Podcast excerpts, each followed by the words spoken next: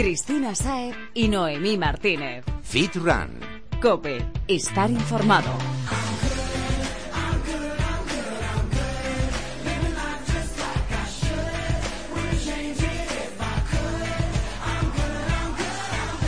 ¿Y tú? ¿Estás good? Ponte a calentar porque empieza tu programa de fitness y running preferido. Yo soy Cristina Saez. Y yo, Noemi Martínez. Bienvenido a Fit Run Cope. Estate atento y aprende con nosotras todo lo que necesitas saber para ponerte en forma con ayuda de los mejores expertos. Prometemos serte útil, Fitrunner. Búscanos en Twitter, Instagram y Facebook. Y pon la oreja porque esto arranca.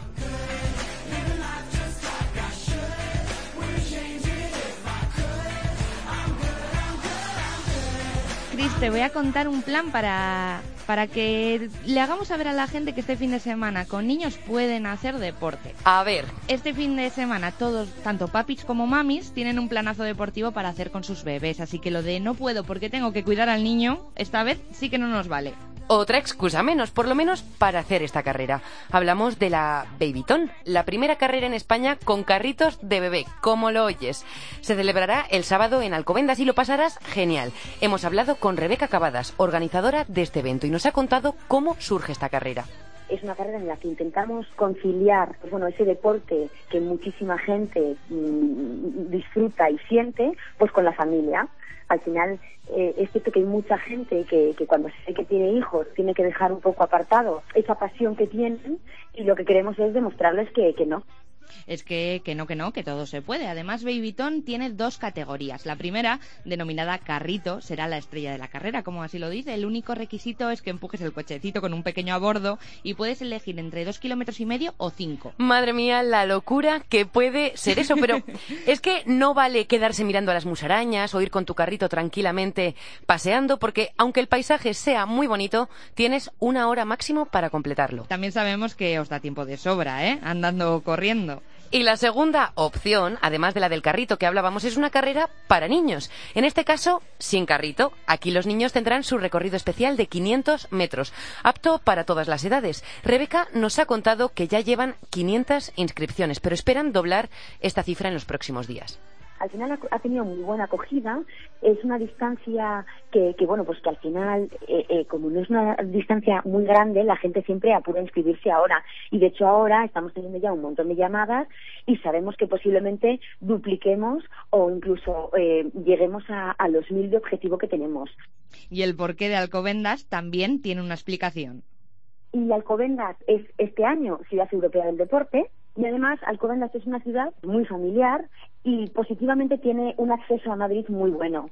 Que no se nos olvide decir que una de las peculiaridades de Babyton es que durante la carrera se velará en todo momento por la seguridad de los participantes y el respeto a las normas. También el cuidado del bebé que va en el carrito. Claro, algo muy importante y más cuando participan peques, sobre todo. Ya solo queda que os animéis y que vayáis pronto porque antes de iniciar la carrera se van a dar consejos y recomendaciones para correr de esta manera tan especial.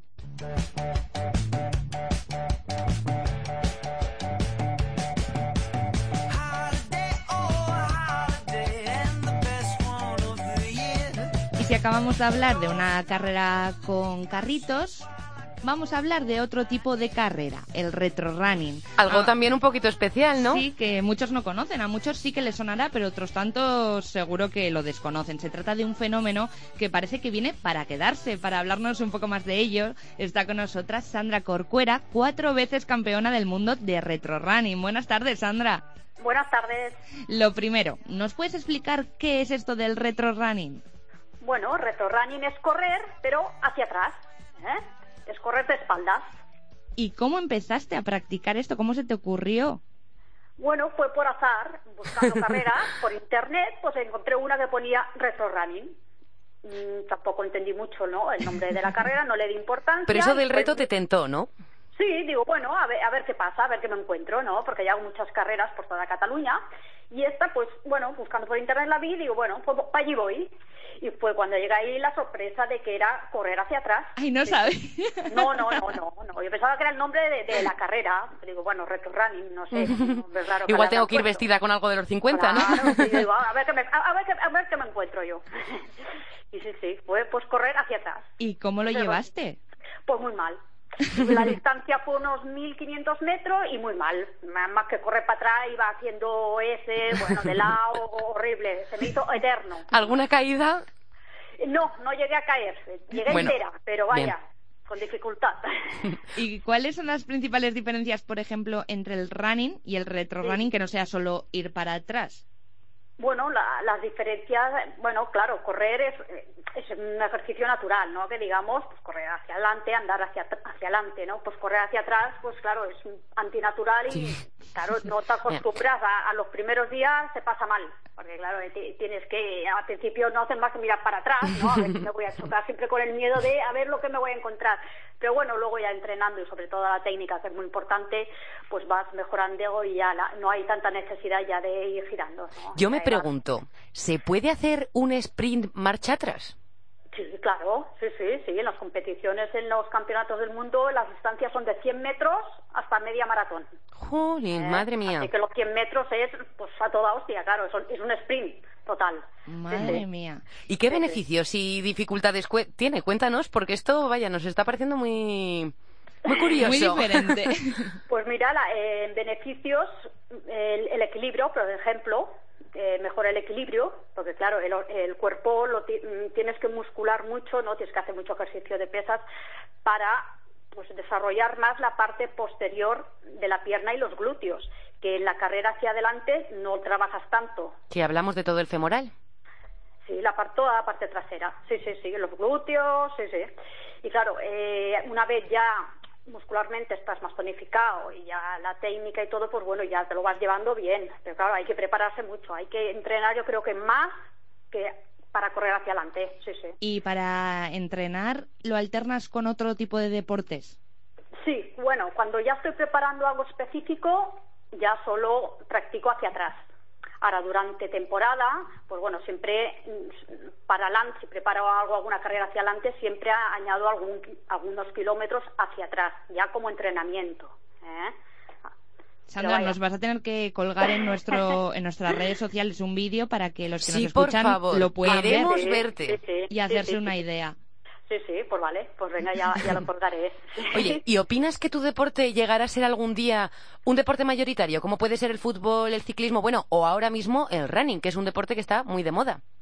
Sí, yo creo que sí, que sí, claro, es, es atletismo, es correr. De hecho, el correr ahora está, es, hay un boom, ¿no? Pues correr hacia atrás, vale que puede que cueste un poco más, porque claro, a- a- cuando lo pruebas por primera vez no es una experiencia agradable, digamos, ¿no?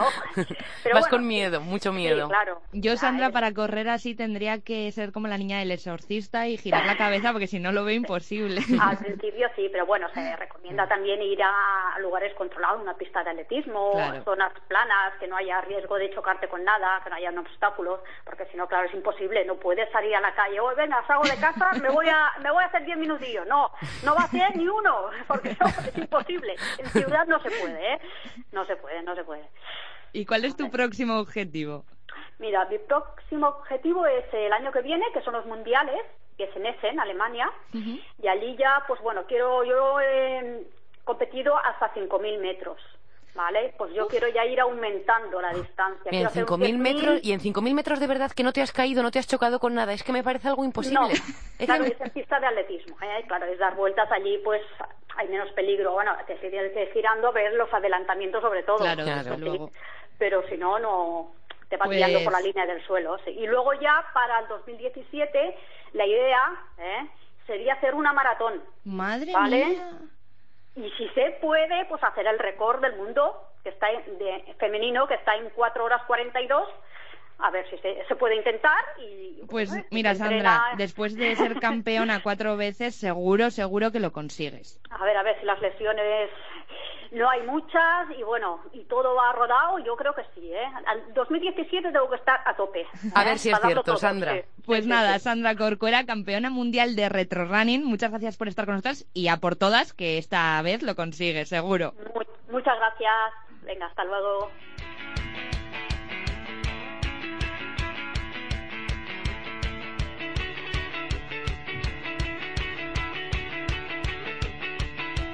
Y ya está aquí con nosotras Jesús Santín, asesor nutricional de Balance Fit Club. De ahora en adelante va a estar cada semana aquí en Fit Rancope echándonos una mano con la alimentación. Buenas tardes, Jesús. Muy buenas tardes, chicas. Esta semana vamos a hablar de calorías, pero antes de meternos de lleno en el tema, ¿nos podrías explicar un poco qué son, por si tenemos alguna duda, para que nos quede claro? Bueno, pues básicamente para la gente que no esté eh, muy avezada en el tema, diferenciar eh, las tres, los tres principales macronutrientes que tenemos en los alimentos. Tendríamos los hidratos de carbono, que aportarían la función energética fundamentalmente. Tendríamos las proteínas, que aportarían la función plástica o regeneradora de tejidos. Y las grasas, que digamos son una reserva de energía y un soporte a nivel hormonal y digamos ese aceite que hace que junto con las vitaminas y otra serie de elementos nuestro cuerpo funcione de una manera adecuada. Entonces, ¿cuántas calorías deberíamos consumir al día? Vamos a ver, ahí tendríamos que especificar en función de la persona. Eh, difiere muchísimo el nivel calórico que puede necesitar un deportista de élite. Claro, según una el objetivo que tenga. En función del objetivo, la misma persona. Claro, y también dependerá de la edad y el género, imagino. Evidentemente, todo va relacionado sobre todo con el nivel de masa magra o masa muscular, porque es lo que demanda energía a la hora de desarrollar las actividades. Entonces, a mayor nivel de masa muscular, mayor consumo calórico, y a nivel mayor de actividad física, mayor consumo calórico. Pues según el último estudio de antropometría, ingesta y balance energético de, de los españoles, Jesús, eh, los niños comen una media de 1.960 kilocalorías al día.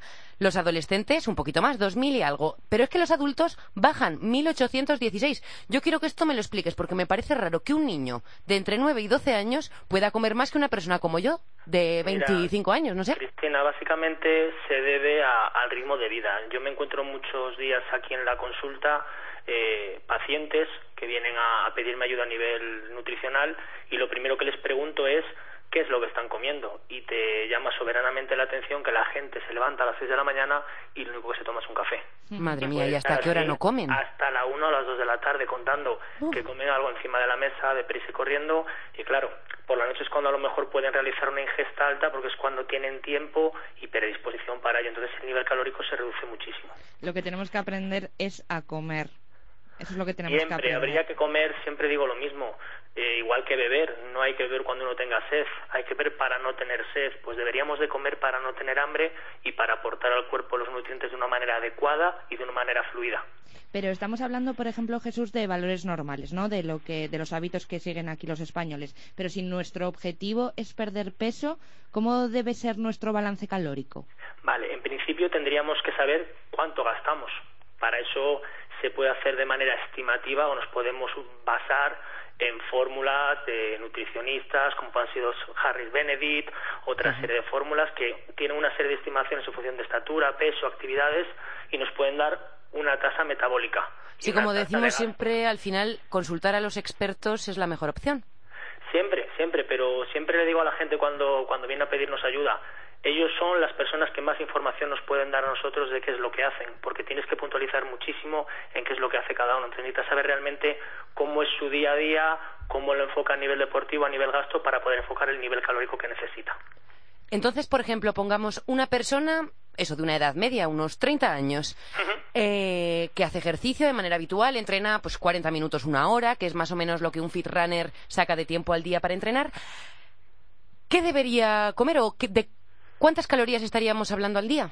Pues mira, depende del rango en el que nos movamos. A nivel de entrenamiento podríamos establecer como patrón, aunque ya te digo que yo soy una persona que considera que tiene que ser todo muy personalizado, entre unas 30 a 50 calorías, siempre estamos hablando por kilogramo de peso magro, es decir, el kilogramo graso no cuenta para nada. Entonces ya ahí, en función del desgaste que tenga, podemos tener eso como punto de partida o como referencia. Claro. Y a partir de ahí evaluar si con ese nivel calórico nos mantenemos o tenemos que generar un pequeño déficit calórico para Claro, es ir perder la probando grasa. un poco. ¿Y de qué grupos de alimentos deberían venir esas calorías que Pues mira, realmente las personas deberían de repartirlo un poquito en función de su biotipo o de su metabolismo. Es decir, nosotros conocemos a la gente que es muy delgada y puede consumir gran cantidad de calorías sin engordar. Y por contrario, tenemos a la gente con un metabolismo más lento que tiene que limitar más la ingesta calórica porque no tiene esa capacidad de consumir calorías. Entonces, la repartición de esos nutrientes, de proteínas, hidratos y grasas,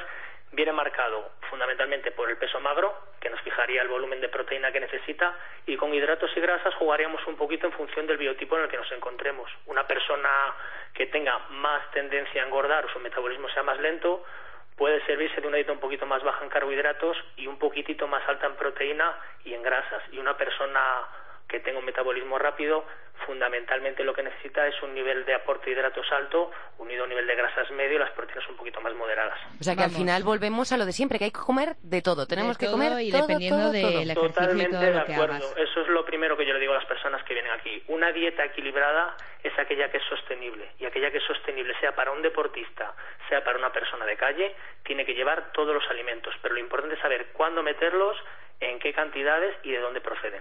Pues nada, Jesús, que nos ha quedado claro, clarísimo. Nos lo apuntamos y nos tenemos que despedir, eso sí, solo hasta la semana que viene. Muchísimas gracias, chicas. Jesús Santín, asesor nutricional de Balance Fit Club y nutricionista de Fit Rancope. Gracias por estar con nosotras. Gracias the song come on in the club, put it up, put it up, put it up. Turn it up, turn it up, turn it up, turn it up, turn it up. Y ha llegado la hora de dar paso a nuestro amigo, el entrenador personal Carlos Quevedo. Carlos nos ha dejado un consejo súper útil para que comer bien se nos haga un poquito más fácil. Buenas Runners. Bueno, hoy os traigo un truco que nos va a salvar de muchas preocupaciones cuando queramos preparar alguna receta con claras. Y es que ya sabemos que podemos comprarlas en envase, pero aún así sigue habiendo gente como un servidor que prefiere comer las claras directamente del huevo al más puro estilo Rocky Balboa. Como sabemos, eh, el reto que supone separar las claras y la yema, aquí va el truco. Solo necesitamos una botella de agua de plástico vacía, que puede ser grande o pequeña, y un poquito de maña. Básicamente, lo que tenemos que hacer es, una vez de romper la cáscara del huevo, dejamos el huevo en un plato, cogemos la botella vacía y la presionamos, ¿vale? Acercando la boquilla a lo que es la yema. Entonces, una vez que la acercamos, cuando esté justo pegado a la boquilla la yema, dejamos de presionar y el efecto vacío hará el trabajo. Nos va a absorber justo la yema y quedará dentro de la botella. Y así dejamos la clara limpia y lista para cocinar. ¿Qué os parece? Seguro que más de uno empieza a comprar más botellas de agua. Como siempre, Fitrunner toma nota de las palabras de Carlos. En más de una ocasión te vendrá bien recordarlas.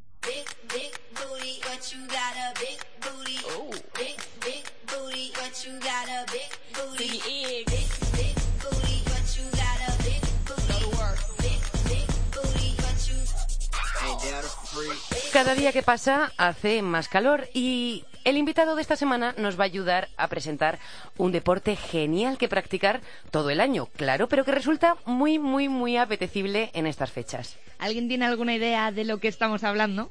Como pista te diré que se practica con ropa de baño. Y yo que no vas a dejar de pedalear. Hablamos del aquabiking, algo así como una clase de spinning, pero con la bicicleta sumergida en el agua, o sea, súper guay. Algo así como, ¿no es? Mira, mejor si presentamos al invitado y nos lo cuente él. ¿Te parece? Sí, vamos allá. Hablamos con Carlos Díaz Montiel, coach y entrenador de aquabiking en Bebaform, el primer y de momento único centro de aquabiking de Madrid. Buenas tardes, Carlos. Hola, muy buenas. Antes de nada, explícanos en qué consiste el aquabiking, porque habrá mucha gente que no lo ha oído nunca. Bueno, yo creo que difícil no es. Es bicicleta, pero en el agua. Desde luego. ¿Y en qué se diferencia de una clase de spinning convencional?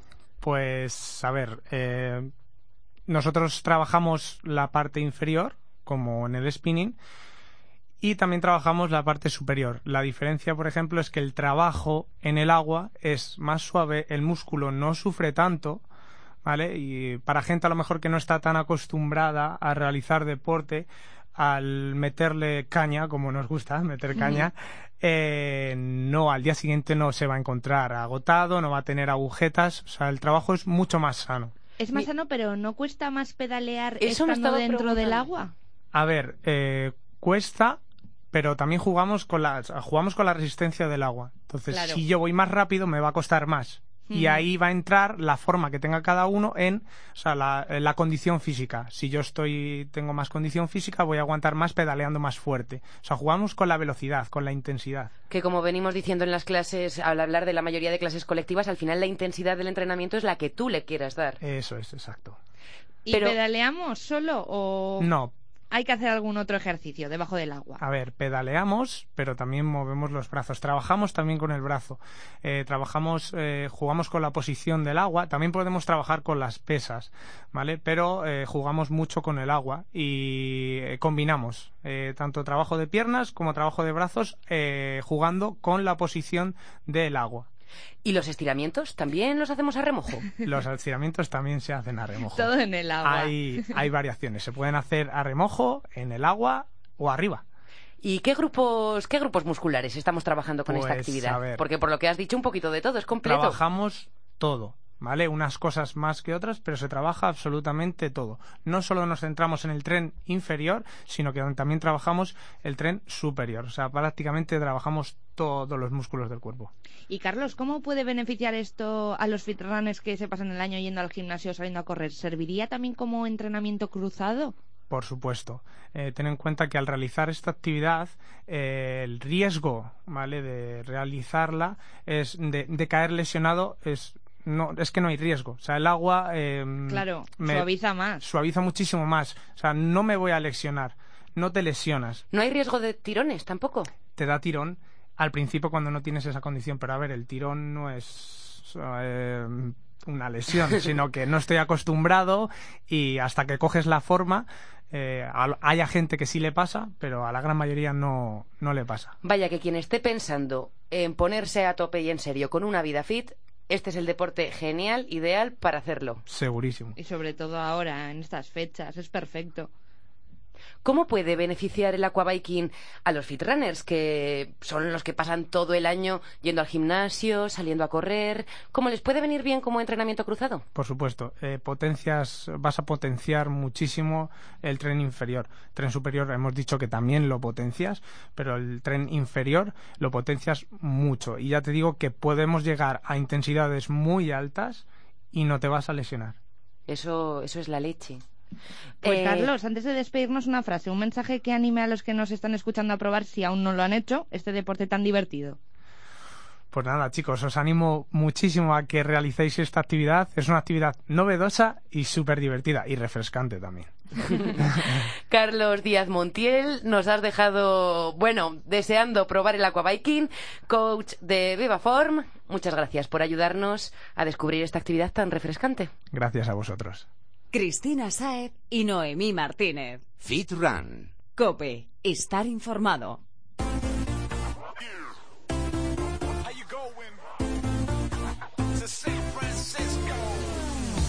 Va llegando el momento de despedirnos y con él la hora de que empieces tú a mover el esqueleto al ritmo que marca Paco Ming. Atento al reto.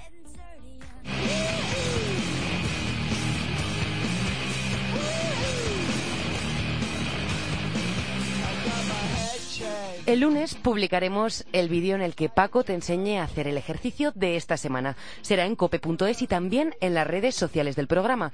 Míralo con atención y repítelo tres días por semana en cuatro series de 15. Y por cierto, esperamos que ya hayas hecho la tabla lateral que te presentamos el lunes pasado. Y si no, muévete ya. Nos da igual que trabajes en dinámico, si en no, estático. falta. Si no quieres hacer las tres repeticiones, mira, Bueno, haz dos, pero haz, dos, haz eso, algo. pero hay que hacer algo. Como decimos siempre, no hay excusas, así que venga, ánimo, chicos, que todos podemos. Cumple con el reto y comparte tu experiencia con nosotras con el hashtag RetoFitRun. Os recuerdo, estamos en Twitter, arroba FitRun-cope, en Facebook como FitRunCope y también nos puedes encontrar en Instagram como FitRun-cope. Y recuerda, el hashtag es RetoFitRun. like you're the last one on this earth. I could yell at the top of my lungs and nobody would hear a word. One in a million, still I'm on my own, and I'm tired of calling when nobody comes, and I'm falling to pieces and the cracks are showing. Think I'm running out of borrowed time. You may think Va llegando el momento de pasar el relevo Fitrunner y lo hacemos con esta canción. Seguro que la conoces, seguro que te encanta y si no, a partir de ahora lo va a hacer. es de Dan Rumble, Not Alone. Y es perfecta para hacer esas repeticiones, Chris, de las que estabas hablando hace un minuto.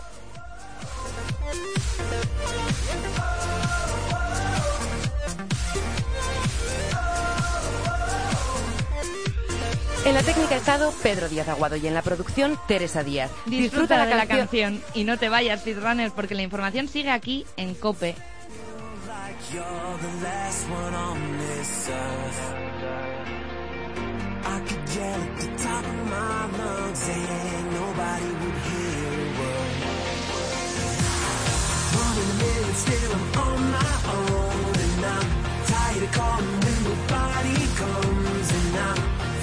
pieces and the cracks are shorn. Think I'm running out of borrowed time.